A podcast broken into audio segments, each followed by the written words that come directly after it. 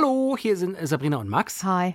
Bevor es jetzt gleich losgeht, nur eine kleine Warnung. Wir haben ein relativ krasses Thema in den kommenden zwei Folgen, beziehungsweise geht es um viele krasse Techniken.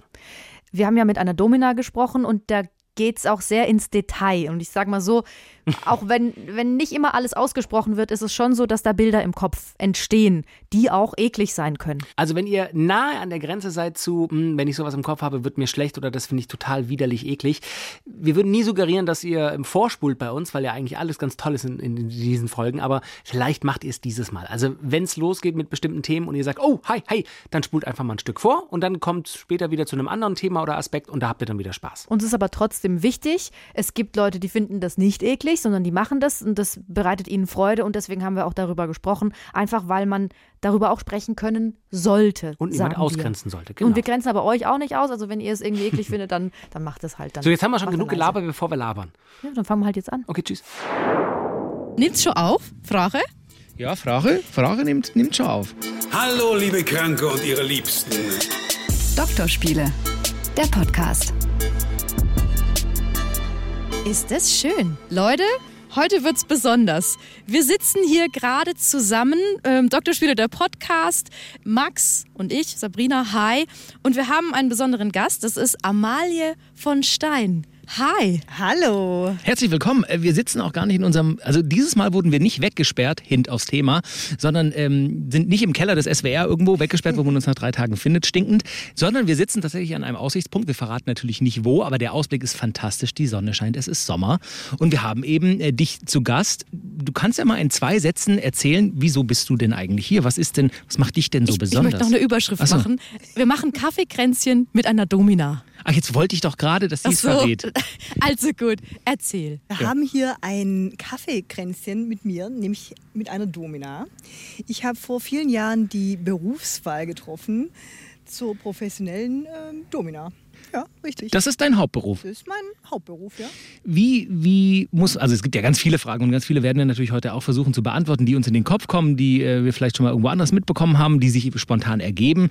Die Basic-Frage, die ich mir gestellt habe, auch auf der Fahrt hierher, die es hat ein wenig gedauert, ähm, wie wird man denn eigentlich Domina? Und ohne natürlich dein wahrscheinlich komplettes Leben zu erzählen, aber was, was waren die drei Schritte, wie bist du da reingerutscht? Warst du immer schon dominant slash subdominant veranlagt? Hast du da ein Fable für gehabt schon in jungen Jahren? Wie hat sich das entwickelt? Wie, wie bist du Domina geworden? Also ich denke mal, es war Neugierde. Es war schon ausprobieren im privaten Bereich. Also ich war schon so ein bisschen unterwegs in dieser privaten BSM-Szene mit Partys, mit äh, privaten Partnern probieren. Und mich hat es einfach interessiert, was da hinter diesem Wort Rotlicht steckt. Das war schon immer so. Ja. Das heißt, in der Pubertät begonnen, so auch die, sag ich mal, gibt es ja auch bei uns, ne? ich erinnere mich an einen äh, Sterntitel, ich glaube wirklich Anfang der 90er, wo es eben auch genau darum ging, da war, waren gefesselte ähm, Frauen auf dem Cover und das fand ich als vorpubertärer Junge mit 10 oder 11 super spannend und habe auch gleich gefragt, so ungefähr, also war da schon so ein bisschen so die Neugier auch äh, bei so Beispielen bei dir geweckt?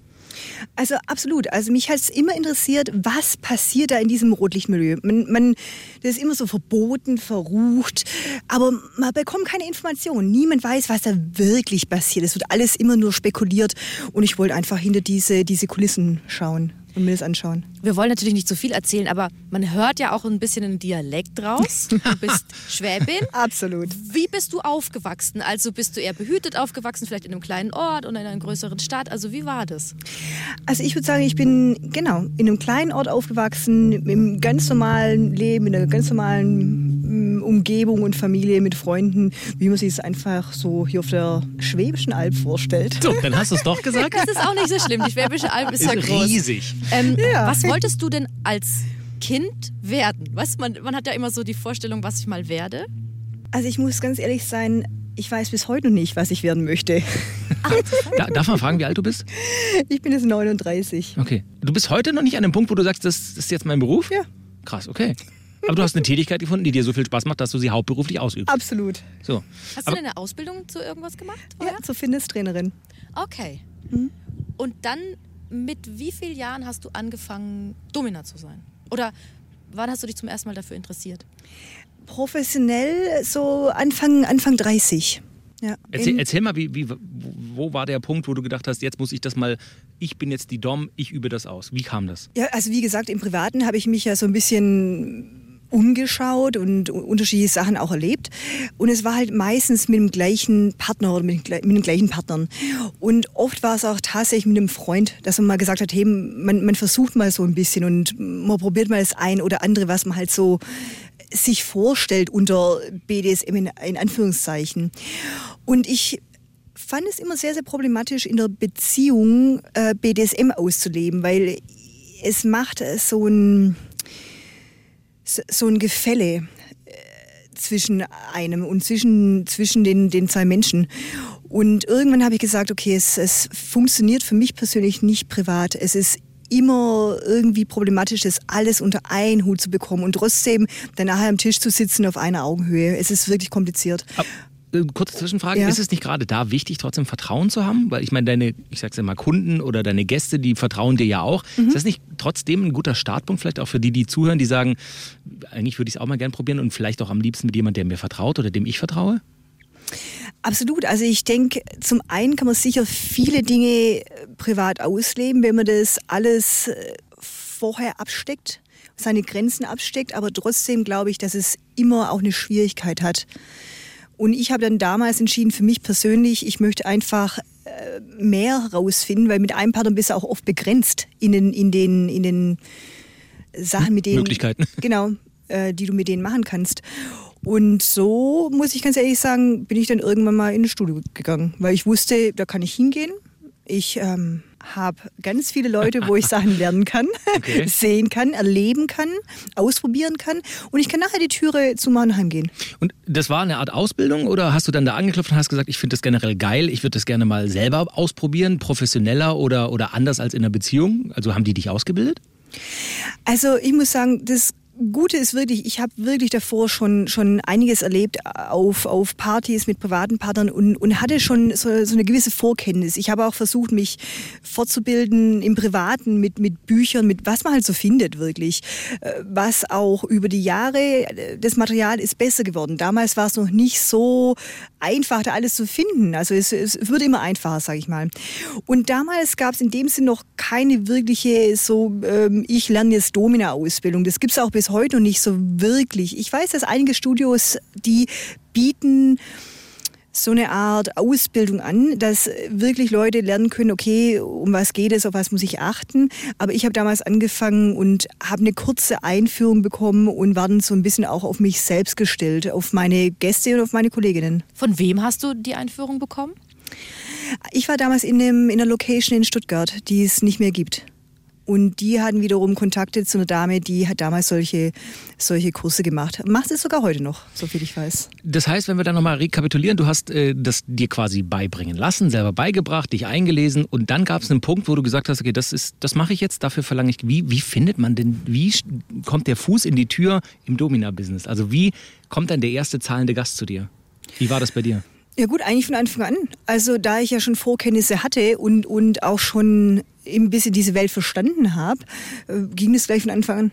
Also es gab nicht irgendwie noch eine, eine ähm, die, die, diesen. Lehrling.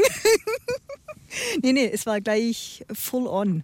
Und klar, und dann lernst du wirklich, ich meine, klar, die, das, das erste Jahr, sag mal, ist natürlich das Hauptjahr, wo du wirklich auch dann viele Gäste, viele neue Sachen, auch Sachen erlebst, die du vorher vielleicht mit deinen Partnern gar nicht erlebt hast. Zum Beispiel? Gab es im ersten Jahr ein Erlebnis, wo du gedacht hast, oh hi, Heidenei, ob ich das möchte? Kannst du ruhig erzählen. ja, okay. Also damals äh, war natürlich so diese, diese klar gehen wir gleich mal in das, in das Krasse rein, dieses Extreme. Damals war diese Toilettenerziehung, diese extreme Toilettenerziehung von, von Menschen für mich wirklich neu. Erklär mal in zwei Sätzen Toilettenerziehung. Also es hat offensichtlich mit äh, Urin und Kot zu tun. Ja. Und was heißt Erziehung? Dass sie da nicht aufs Klo dürfen oder nur du erlaubst? Oder wie läuft das? Oder was ist Erziehung? Genau, es geht darum, dass Menschen zur menschlichen Toilette ausgebildet werden Man, man pinkelt und kackt auf sie. und in sie. Ja. Da bin ich kurz sprachlos. Ich weiß okay. zum Beispiel KV. Also das im ersten Jahr. KV heißt Kaviar. Ja. Und äh, Natursekt kennt ja dann auch jeder. Golden Ja. Shower. Ne? Genau, Das zum ja. Beispiel. Und das war aber für dich quasi die, dann die neue Erfahrung, das zum ersten Mal zu machen. Also ich muss sagen, ich hatte schon Vorerfahrungen mit äh, Golden Shower, aber Kaviar-Spiele, diese, diese Dirty-Spiele, diese extremen Sachen, die waren für mich neu du warst oder bist offensichtlich und warst auch immer schon sexuell sehr offen. Wenn man das dann mal zum ersten Mal erlebt, also allein wenn du das erzählst, wir respektieren das und jeder soll das machen, wie er, wie er das möchte. Das ist ja erstens nicht ungefährlich, es ist ja immerhin was nicht sehr Sauberes. Und, und hat es dich trotzdem Überwindung gekostet so? Also wie, wie, wie ist das im ersten Moment so, das dann jemanden machen zu lassen oder auf jemanden zu machen? Also ich muss ganz ehrlich sagen, ich habe mich am Anfang geweigert, okay. ähm, Kaviar-Spiele anzubieten. Also ich habe gesagt, also Leute bis hierhin. bei aller Liebe, aber es sollen einfach die machen, die wo das gern machen. Ja. Und ich konnte es mir persönlich nicht vorstellen. Und dann war ich dann aber eine Weile in dieser Location, hatte auch, auch gute Kolleginnen. Und eine Kollegin damals, wir waren uns ziemlich ähnlich. Wir haben uns auch super verstanden. Die ging, um eine Fortbildung zu machen. Und die waren eine Zeit lang nicht da. Und sie hatte einen Toilettensklaven. Krass. Und es begann so, dass sie gemeint hat, du magst ja nicht mit dem mal Ausprobieren so, so, zumindest. so ein mhm. Spiel machen, der, der möchte unbedingt und ruft mich immer wieder an, aber ich kann ja nicht, ich bin gar nicht mehr da, ich bin ja bei meiner Ausbildung, das war auch weiter weg. Und ich habe ihm gesagt, nee, nee, nee. Dann hat auch der Gast angefangen, mich zu kontaktieren und zu sagen, hey, da deine Kollegin hat es mir gesagt, würdest du nicht und kannst du dir nicht vorstellen. Und es ging dann so eine Weile, haben die beiden mich wirklich auch bearbeitet irgendwo. Und dann habe ich gedacht, okay, einmal geben wir der Sache eine Chance. Weil wenn du es nie versuchst, weißt du es ja auch gar nicht. Ich meine, gerade in dem Business, oder? Musst du doch vieles. Musste einfach mal dann testen.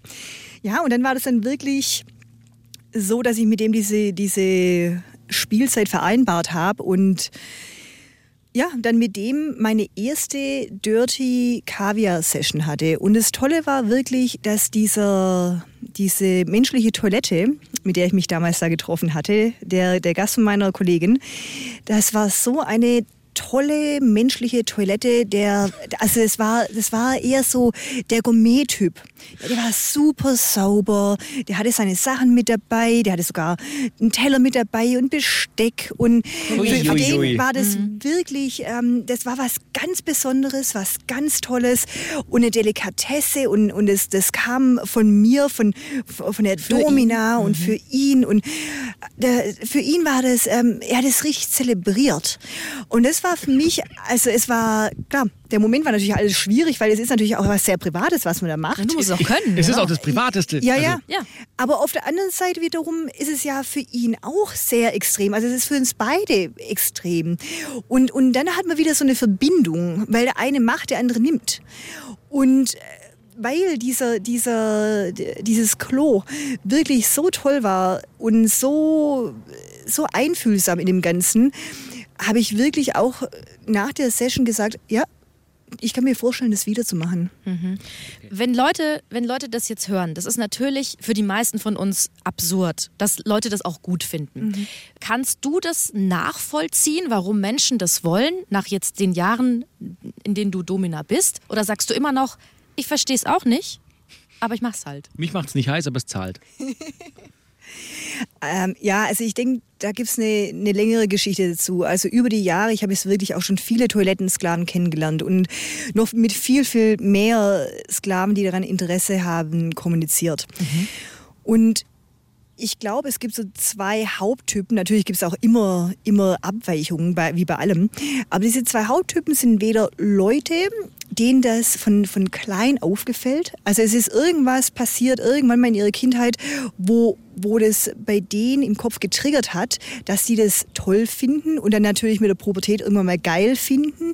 Und dann ähm, ist es bei denen oft so, dass sie auch in jungen Jahren dann auch mit dem eigenen, mit, mit, mit ihrem eigenen Kot oder Urin spielen und dann erst später irgendwann mal zu jemand kommen. Und es ist halt oft naheliegend, dass sie dann zu einer Domina gehen. Weil, weil ja, wir das Wo ja auch auch an, anbieten. Es gibt Genau. nicht so viele, die sowas anbieten. Und die andere Hauptgruppe, die es da so gibt, die ich sehe, sind die Leute, die so in älteren Jahren viele Pornos schauen. Und natürlich heutzutage gibt es natürlich alles und es ist extrem versaut und also unglaublich, was man so im Online findet. Und die sehen das und kommen da rein, dieses Thema, und das macht die an, das finden die geil. Weil es wahrscheinlich auch so was krasses, Extremes verboten Absolut, ist. richtig, verboten. Das soll man nicht machen. Das, das ist, äh, Ist ist was. Genau. Und es ist auch natürlich dieser Kick, etwas zu machen, was, was man eigentlich gar nicht machen soll, was die Gesellschaft gar nicht möchte. Ja. Und das sind so diese zwei Hauptgruppen, die, die zu, zu mir kommen. Ja. Jetzt waren wir natürlich relativ schnell bei einem Wollte relativ, relativ gerade sagen, wir waren dr- relativ dirty tief Thema. drin, ja. ähm, eine letzte Nachfrage zu dem Thema und dann habe ich eine weitere Frage. Gibt es denn verschiedene Preisabstufungen? Also ist das so in der, ich, ich bin ja, ich bin ja auch gebürtiger Schwabe, ich frage natürlich nach dem Geld. Ist das am teuersten? Ganz klar, da muss man natürlich nachfragen, gell? So ist das. Also. Ist das am teuersten? Also ist natürlich der ja. Ist es teurer als, als andere Techniken, andere Sachen, die du anbietest? Also das Ding ist so, wir haben einen, einen Stundenpreis. Ja, also ich, ich versuche da auch immer ziemlich gläsern zu arbeiten. Ich habe jetzt da auch keine irgendwie versteckten Kosten. Und wenn mich jemand fragt, dann kann ich das auch erklären.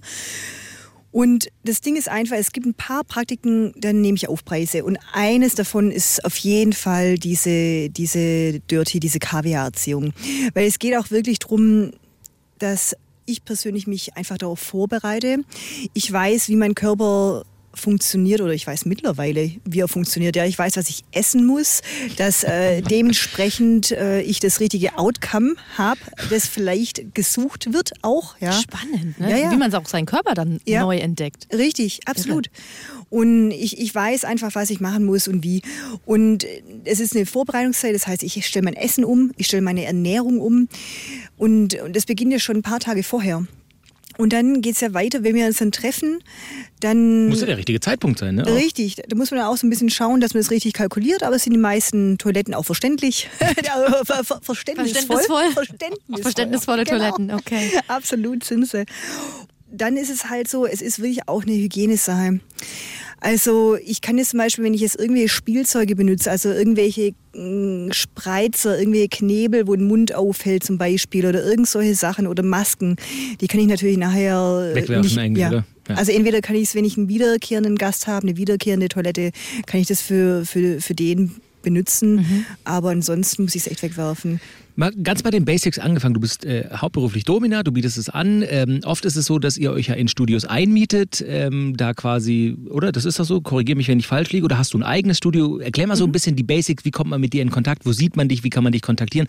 Und was buche ich dann? Du hast gesagt, es gibt einen Basispreis, Ja. wenn du da mal so ein bisschen erklären könntest. Ja, ich habe mich so ein bisschen aus diesen großen Studios rausgenommen. Das ist nicht ganz so meins. Ich wollte mich so ein bisschen weg von dem ganzen, ich sag mal, Mainstream aufhalten und habe mich da so in so einen exklusiveren Bereich reingewagt.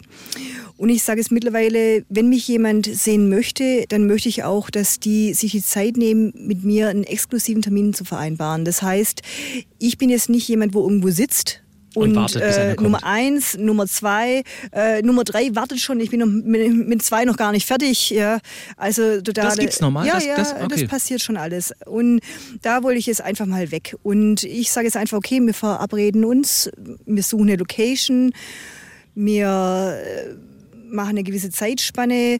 Ich nehme mir der Vorzeit, ich nehme mir der Nachzeit, die nicht berechnet wird. Und ich versuche das einfach exklusiver zu machen, weil ich möchte mich auf die Person einlassen können. Weil es geht ja doch irgendwo um deren Fantasien. Fantasien, wo es ja auch manchmal wirklich für Jahre mit sich rumtragen.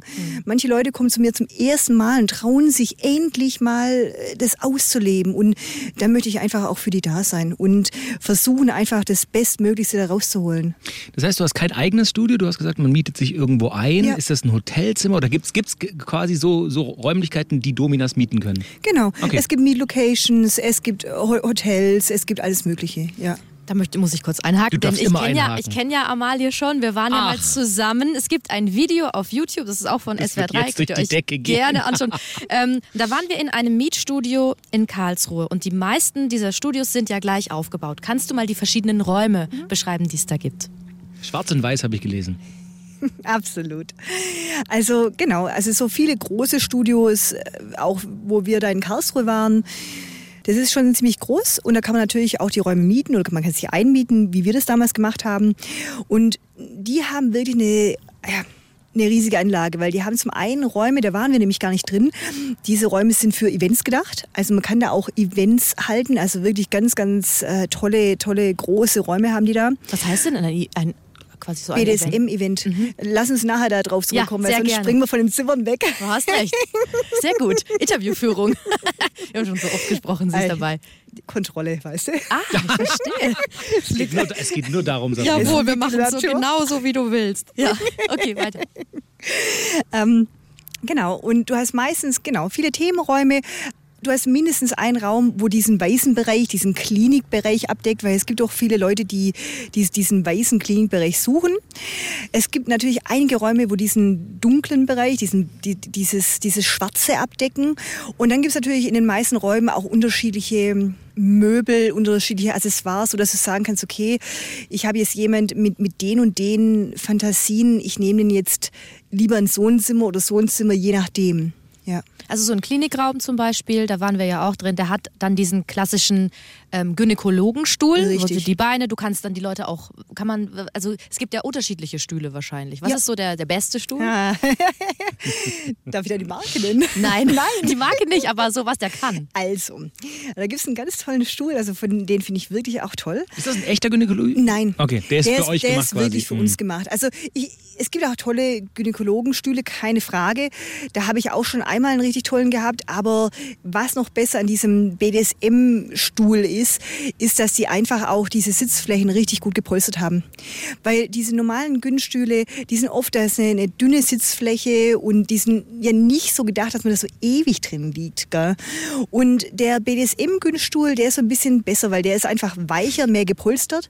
Und so kann man einfach die Leute da auch lange drin lassen. Und das ist einfach auch wichtig. Und auch überall fixieren, ne? Mhm, richtig. So, jetzt wann willst du doch nach noch weiteren Räumen fragen, Ich Max? habe Max äh, ist vier Milliarden Fragen. Max spreizt übrigens, muss ich mal ganz kurz sagen, er hat sein Mikrofon in der Hand und er Ja. spreizt so seinen Finger weg, weil ich das Gefühl habe, er ist ein Nein, nein, bisschen nein. angespannt. Ich erkläre dir, warum das so ist. Wir sitzen ja in einer Outdoor-Location und ihr habt Funkmikros und ich habe das Dödelmikro bekommen. Und wenn ich mit meiner Hand daran so. mache, dann hört man das. So. Verstehe. Bevor du, wollen wir noch ganz kurz, es gibt dann auch äh, quasi einen Raum mit einer Streckbank, mit diversen... Andreas Kreuz, oder? Genau. Mit, mit so Genau. Haken oder was, was ist da noch alles drin in so einem Raum? Also normalerweise hast du so typisch diese Andreaskreuze, die kennen wir ja alle. Man hat eine Streckbank, man hat auch oft diese Strafböcke, wo man jemand drüberlegen kann, um den, um den Hintern zu versohlen zum Beispiel.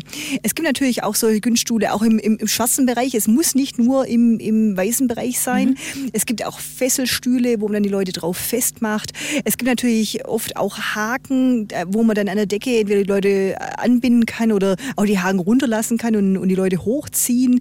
Es gibt Käfige, also es gibt alles Ist eigentlich Mögliche. nichts, was es nicht gibt. Ja, Ne? absolut. Wenn jetzt so ein Kunde dich kontaktiert, du hast wahrscheinlich oder du bist auf Portalen vertreten, nehme ich an, oder auf oder hast eine eigene Webseite. Also man findet dich, wenn man dich sucht, auf Ach, gut absolut. Deutsch. Genau. Also wenn man Domina googelt, dann findet man Dominas in Deutschland. Ist ja auch völlig richtig und richtig gut. Und bei dieser Domina gibt ja ein Amalie von Stein. Genau. Keine Werbung, aber du sollst, ja- sollst ja auch was davon haben, dass du mit uns sprichst. Dann, dann, find, dann findet man einen Kontakt und dann Ja. ruft man dich an und dann macht man einen Termin aus und der, der sind es eigentlich immer nur Kunden. Machst du nur Männer?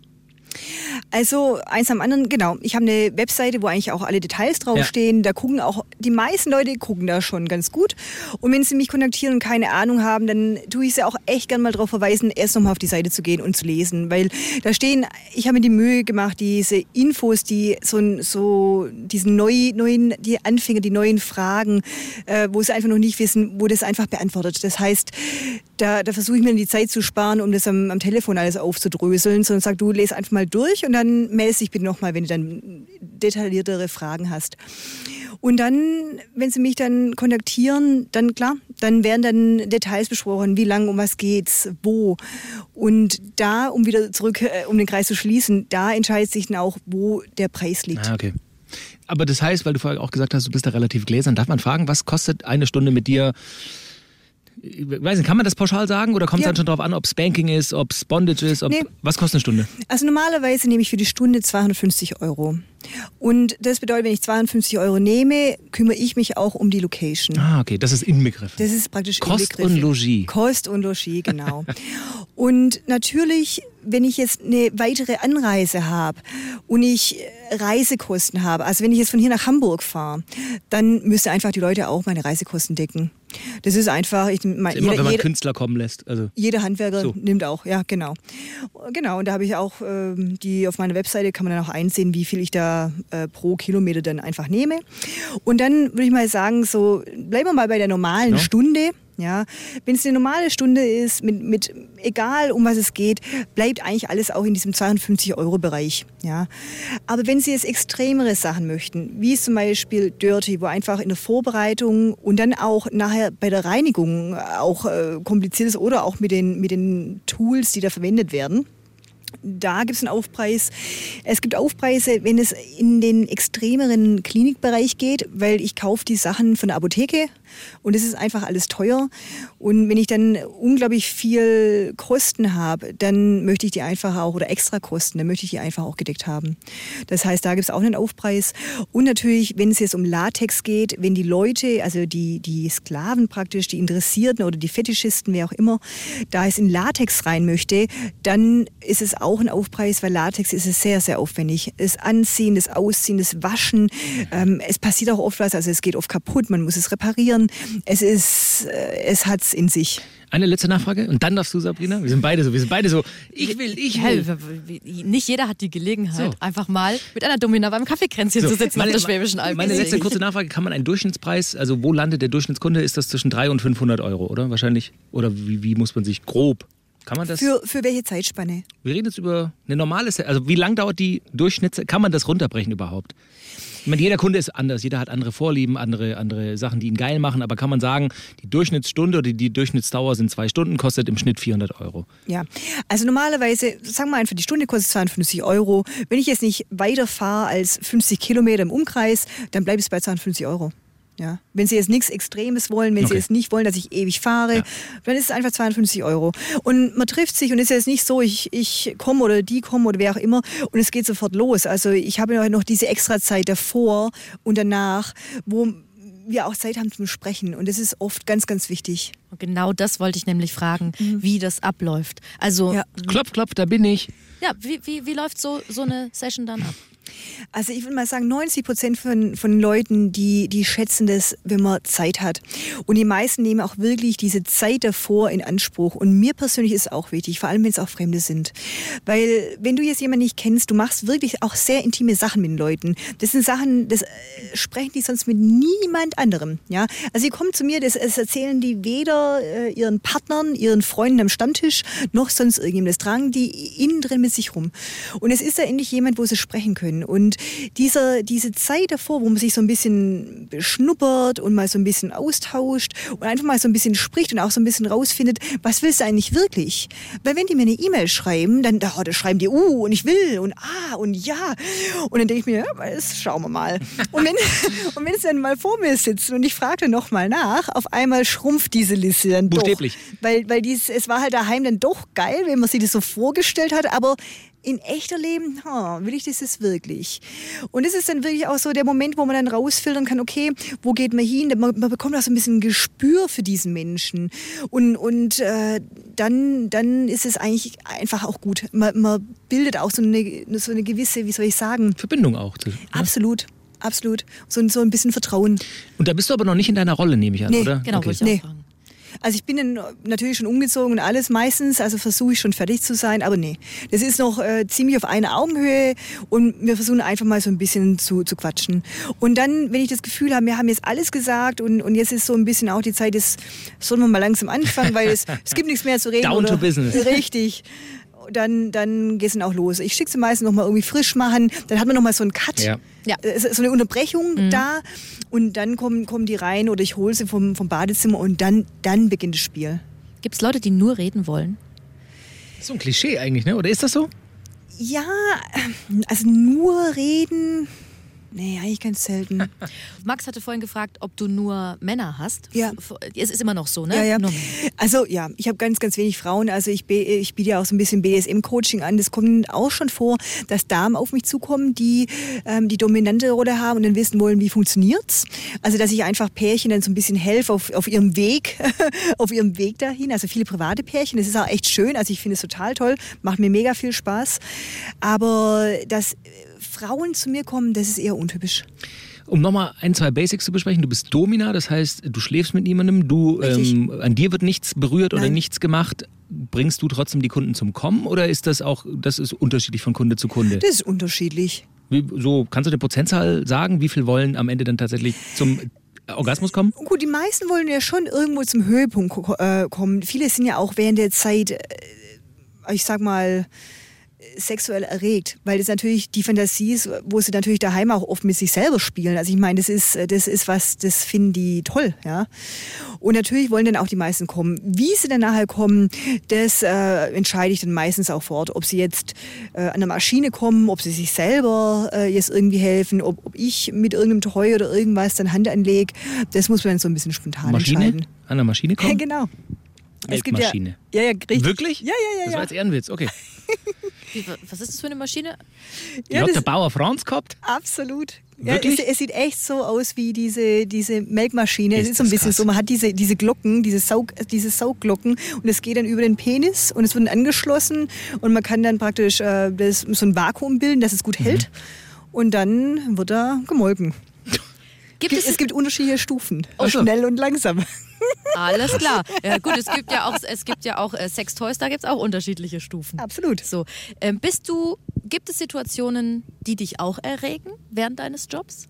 Ja, das ist schwierig. Ich denke, desto länger man dabei ist, desto mehr hat man auch gesehen und desto mehr ist man auch irgendwo drin. Und äh, vor allem als Professionelle habe ich ja auch in dem Moment die Kontrolle. Ich muss gucken, dass nichts passiert. Ich muss gucken, dass meinem, meinem Kunden in dem Moment auch irgendwo gut geht. Ich meine, klar sind Sklaven, aber trotzdem ist es auch irgendwo ein Kunde und irgendwo, wenn man es wenn mal runter reduziert, eine Dienstleistung. Und das heißt, ich bin ja eher so ein bisschen im Stress und gucke, dass man jetzt in dieser Stunde alles so ein bisschen hinbekommt und irgendwo auch die Fantasie hinbekommt. Und dass, dass durch das, was alles so im Hintergrund in meinem Kopf läuft, oft nicht wirklich, dass so eine, so eine Geilheit äh, sich bildet. Das muss ich schon ganz ehrlich sagen. Obwohl ich natürlich auch den einen oder anderen Gast ha hatte, wenn man irgendwas erlebt hat, und es war wirklich dann auch geil. Das, äh, aus irgendeinem Grund, die, die Chemie hat gepasst, wir haben irgendwas gemacht, wo ich dachte, ja, das ist jetzt schon auch nicht schlecht. Zum Beispiel? Ich muss, immer rein, ich muss immer rein. Ja, ja, das ist kein Problem. Also ich habe tatsächlich einen, einen, äh, einen Sklaven, mit dem spiele ich öfter mal und da geht es um, um Analspiele, extreme Anal, Analspiele. Bei ihm. Ja, ja, ja, ja. Da muss ich sagen, so, das ist schon dies, dieser, ah, wie soll ich das beschreiben? Dieser Anblick, wenn da meine Faust in dieses Loch reinflutscht. Also, das ist auch mein Lieblingsloch, muss ich dazu sagen, das ist das Beste. Wenn da meine Faust so in dieses Loch reinflutscht und dann wieder rausflutscht und, und dieses dieses Gefühl, und ich habe meistens so Latexhandschuhe an und es ist da drin so schön warm und Jesus. nein, das ist also Naja, Wahnsinn. für jemand, der nicht in der Welt ist, sind deine Beschreibungen, Ja, ja. das ist schon. Also ich ich denke gerade, ich komme vom Bauernhof, da werden Kühe werden auch Ja, so befruchtet. ja, ja. Das ist ähnlich, ja? Ja, richtig. wolltest du gerade noch sagen? Und wenn dann halt noch die zweite Hand re- reinflutscht, Okay. dann, dann wird es halt richtig interessant. Und dieses Gefühl und dieses, dieses ganze Ding und, und dieser Genuss, wo er auch empfindet, Mhm. das Ganze ähm, hat bei mir auch schon mal dafür, das Gefühl, dass ich es einfach den Moment, die Situation, einfach dieses Ding Auch geil geil, fand. Ja. Absolut. Weil du dich da auch locker machen konntest, Ja. weil das eine Situation ist, wo jetzt gar nichts Größeres passieren kann. Du hast aber ähm, gerade angesprochen, dass man ja die Sicherheit des Gastes ist ja super wichtig. Was sind so Sachen, wo du sagst, da muss ich wirklich echt aufpassen? Also ich spreche von Nadeln, von, von die Luft abschnüren. Also beschreib bitte mal so ein paar Sachen, wo du echt aufpassen musst. Also es gibt natürlich einige Sachen. Ähm, beginnen wir doch einfach mal mit allem, was mit Atmung zu tun hat. Also wenn man Richtung Atemspiele geht, ist es für mich natürlich immer was, da muss ich aufpassen, vor allem wenn ich die Leute auch nicht kenne. Ich weiß nicht, wie die mit Atemreduktion und solchen Spielen funktionieren. Wenn wir dann weitergehen Richtung Fesselungen, da weiß ich auch nicht, wie gut sind die Leute in der Fesselung, wie gut halten die Fesselungen aus, wie schnell bekommen die Krämpfe, ja, wenn sie in ihren Seilen drin liegen problematisch, oft problematisch im Sommer im Stehen. Wenn ich Leute irgendwo im Stehen hinmache, oft Kreislaufprobleme, dann haben sie davon nichts gegessen, weil sie aufgeregt waren, die kippen auch mal gern um. Ja. Wenn es zu extremen Praktiken kommt, wie zum Beispiel Ballbusting, wenn ich den Leuten wirklich in die Eier trete, da muss man auch, dass die kippen dann auch schon mal so ein bisschen mal um. Aber das wünschen die sich, ne? Die Ja, kommen und sagen, tritt mir die Eier. Absolut, ja. Und zahlen dafür. Ja. Also auch diese Sachen muss man wirklich aufpassen. Und klar, wenn man dann Richtung Klinik geht, ist es nochmal, ist wirklich nochmal Vorsicht geboten. Also ich würde mich selber beschreiben, ich biete im Klinikbereich soft bis mittel mittlere Praktiken an. Und wenn es dann wirklich um extremere Praktiken geht, wenn es irgendwas mit irgendwas aufschneiden und wieder zusammennähen oder so, solche Geschichten, schicke ich die in Norden. Da gibt es eine ganz, ganz tolle BDSM-Klinik. Die, die Frauen, die da arbeiten, die sind alle aus dem medizinischen Bereich, die Aha. wissen, was sie machen. So. Und da schicke ich dann die Leute hin, wo mehr, mehr erleben wollen.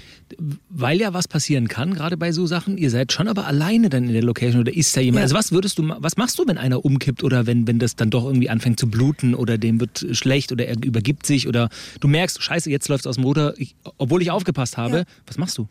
Also erstmal Erste Hilfe. Ich gucke, dass ich regelmäßig einen Erste-Hilfe-Kurs mache, dass ich da einfach nicht, nicht einroste. Ja, das ist einfach wichtig. Das heißt, äh, wenn es mir kippt, natürlich erstmal äh, gucken, dass sie gut liegen, Füße hoch und gucken, ob sie wieder kommen. Ja, das ist auch meistens der Fall. Und wenn es äh, gar nichts mehr geht, auf jeden Fall, auf jeden Fall einen Notarzt rufen. Keine Frage. Schon mal passiert? Muss ich persönlich noch nie machen. Nee. Nee. Ich, ich, ich denke gerade an Frischhaltefolie. Da gibt es ja auch, ähm, wie heißt diese Technik? Einfach so oder? Nee, weil ich Ach so. das ähm, natürlich ähm, schon mal irgendwo gesehen habe, dass man äh, komplett mit Frischhaltefolie eingewickelt wird. Machst du das auch? Ja, absolut.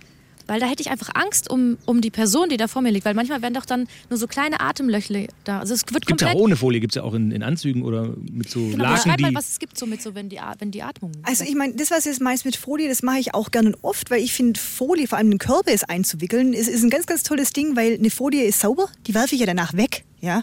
Das heißt, äh, super hygienisch, ähm, super Sache und äh, mache ich sehr, sehr gern, die Leute damit einzu einzufolieren. Und äh, da haben sie eher, das geht in Richtung Bondage. Aber dann natürlich, klar, wenn es jetzt Richtung Atemreduktion geht, also wir gehen auch noch weiter hoch Richtung Kopf, egal ob man es jetzt mit Folie macht oder Maske oder mit Tüten oder sonst irgendwas. Ja, absolut, da muss er aufpassen. Also es gibt wirklich, also ich kenne auch jemanden im Bekanntenkreis, der spielt im Privaten, er und seine Partnerin, die sind wirklich auch sehr, sehr gut mit Atemspielen und Atemreduktionsspielen. Die kennen sich aber auch. Ähm, und die wissen so ein bisschen, die kennen die Grenzen des anderen. Und das ist halt nochmal was ganz anderes, als wenn jetzt so eine fremde Person vor dir liegt. Und du weißt nicht, äh, stimmt es, haben sie wirklich schon vorher gespielt, sind sie erfahren, sind sie nicht erfahren, wie, wie verhalten sie wirklich aus? Also man muss sich da auch so ein bisschen langsam vortasten, weil Atemspiele, ja, der, der Mensch kann einfach auch mal kurz weg sein.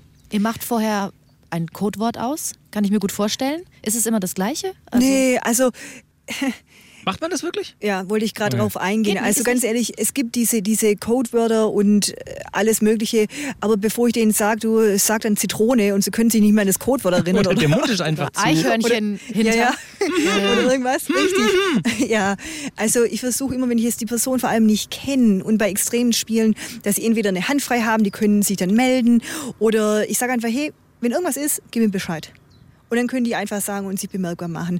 Aber ich muss ganz ehrlich sagen, mir ist selten was passiert, weil ich sehe schon davor, wenn es kommt. Ich sehe schon, ich sehe schon, es kommt was. Wie sieht man das denn? Ah, Ah, in den Augen, Gesichtsfarbe, oder? Ja. Schweiß im Gesicht. äh, du- Panik sieht man in den ja, Augen ja, auch, ne? du merkst schon, da, da ist, ja, ja. Und es ist, ja, bei vielen Spielen, ich meine, auch bei Schlagspielen, wenn es Richtung extremer Schmerz geht, die, die kippen dir, weil da ist, da ist so viel passiert da im Körper. Adrenalin da, wahrscheinlich auch. Richtig, und, und da passiert so viel und die, die kippen dir manchmal einfach weg wie die Fliegen, ja. Weil die meisten Leute wahrscheinlich auch nie so ein Studio sehen und auch nicht wissen, was es eigentlich Mhm. alles gibt. Nochmal nur wegen der Atmung, weil wir gerade dabei sind. Es gibt doch so komische Masken, die Ja. auch. Wie, wie sehen die aus und was machen die? Also es gibt unterschiedliche spezielle Atemreduktionsmasken. Ich denke, du findest auch sehr, sehr viele in diesem, mit diesem Latexmaterial, das ja auch sehr beliebt ist unter diesen, dies, diesen Leuten, weil das Latex macht auch wirklich dicht. Und da hast du dann natürlich, äh, da gibt es alles Mögliche, also richtig schöne, feste Masken, wo dann über, komplett über den Kopf alles zugezogen, wo dann wirklich nur, nur ein kleines Loch ist im Mund. Und dieses Loch, da kannst du entweder noch einen Schlauch dran machen oder irgendwie noch eine Tüte oder irgendwas. Und dann hast du oft nur wirklich dieses kleine Mini-Loch, wo diese Person dann Luft bekommt. Und natürlich, das, Entschuldigung, aber für die, mit diesem kleinen Loch, da bekommt ihr natürlich schon weniger Luft als normal. Also ist das schon anstrengend. Und wenn du dann nochmal das Loch zuhältst dazu, dann wird es halt noch Boah, ich würde durchdrehen, ich würde durchdrehen. Das heißt aber, dieses ganze Drumherum, die Accessoires, die Toys, die Masken, das hast du alles gekauft. Das hast du? Hast du ein Lager im Keller oder wie? Ja.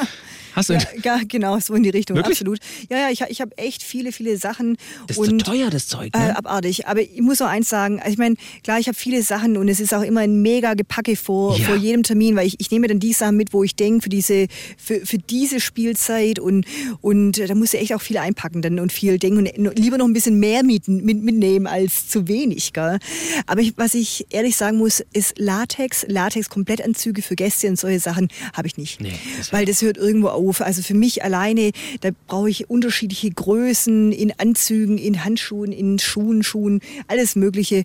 Das äh, springt zu meinen Rahmen. Und ich sag's so zu Leute, die wo äh, Latex-Sachen erleben möchten oder auch ähm, also sich verkleiden möchten äh, und eine Frau sein möchten. Bringt selber mit. Okay. Genau. Und man muss auch sagen, in den Studios zum Beispiel, so wie in Karlsruhe, in dem großen Studio, da gab es dann auch so, so Pferdemasken, diese typischen. Schön. Genau, da, manche Sachen sind auch da und Genau. die werden dann desinfiziert Genau. und dann eben Genau. dann wieder benutzt. Absolut, ja. Wir machen jetzt eine Pause. Also, das ist die erste Folge. Nächste Woche hört ihr die nächste Folge. Und wir müssen, müssen ganz kurz beschreiben, wie absurd die Situation eigentlich Das ist ist. wirklich- Denn wir sind ja hier an einem Aussichtspunkt. Und gerade als du von diesen harten Geschichten erzählt hast, von Luft abschnüren und von Nadeln und so, waren quasi hinter dir, direkt hinter dir, zwei Menschen, die einfach ein Foto gemacht haben. so ein Ausflugsfoto. Und das ist Servus. einfach, weil wir sind der gläserne Podcast, wir müssen es einfach erklären. Das ist so, so schön. Fantastisch. Genau, das war die erste Folge. Ähm, In der zweiten Folge werden wir noch viele weitere Fragen beantworten. Und vielen Dank jetzt schon mal für deine Zeit. Ich danke Es ist euch. fantastisch, es ist ein schöner Sommertag und wir helfen ja auch ein wenig die Leute, sag ich mal, zu bilden und zu informieren. Das ist längst aus der Schm- Schmuddelecke raus und wir hoffen, dass es euch bis hierhin gefallen hat. Und nur, dass ihr wisst, was in der nächsten Folge passieren wird. Wir werden Amalie fragen, was ähm, ihre Tabus sind, welche absurden Anfragen es gab und natürlich auch, ähm, was auch schon Kurioses passiert ist. Vielen Dank bis hier. Ich freue mich.